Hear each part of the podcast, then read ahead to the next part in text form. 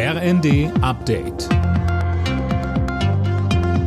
Stündlich neu. Auf den Punkt informiert. Ich bin Gisa Weber. Guten Tag. Über sechs Millionen Niedersachsen sind heute dazu aufgerufen, einen neuen Landtag zu wählen. Bis zum Mittag hatte etwa ein Viertel der Wahlberechtigten seine Stimme abgegeben, etwas weniger als vor fünf Jahren.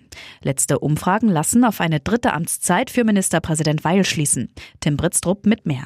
In den letzten Umfragen vor der Wahl lag die SPD von Ministerpräsident Weil deutlich vor dem Koalitionspartner CDU mit Spitzenkandidat Bernd Altusmann. Die SPD kann mit etwa 33 Prozent rechnen, die CDU mit 28. Auf Platz 3 folgen die Grünen mit 16 Prozent, die AfD kommt auf 10, die FDP auf 5 Prozent.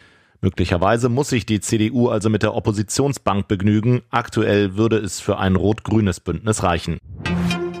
Der Berliner Staatsschutz hat nach den gezielten Sabotageaktionen gegen die Deutsche Bahn die Ermittlung übernommen. Die Hintergründe der Tat sind bislang noch völlig unklar.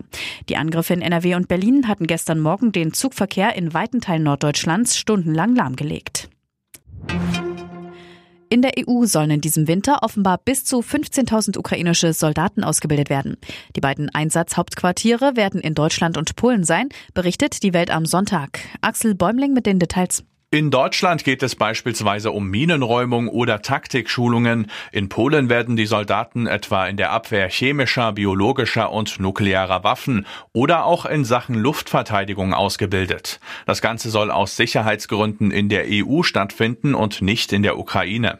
Das Mandat für den Einsatz gilt zunächst für zwei Jahre. Künftig kann die Zahl der Auszubildenden auch noch erhöht werden. Und Max Verstappen hat vorzeitig seinen Formel 1 WM-Titel verteidigt. Fünf Rennen vor Schluss kam der Red Bull-Pilot beim großen Preis von Japan als erster ins Ziel. Vor seinem Teamkollegen Sergio Perez und Ferrari-Pilot Charles Leclerc. Wegen des starken Regens in Suzuka und eines Unfalls musste das Rennen kurz nach dem Start lange unterbrochen werden. Alle Nachrichten auf rnd.de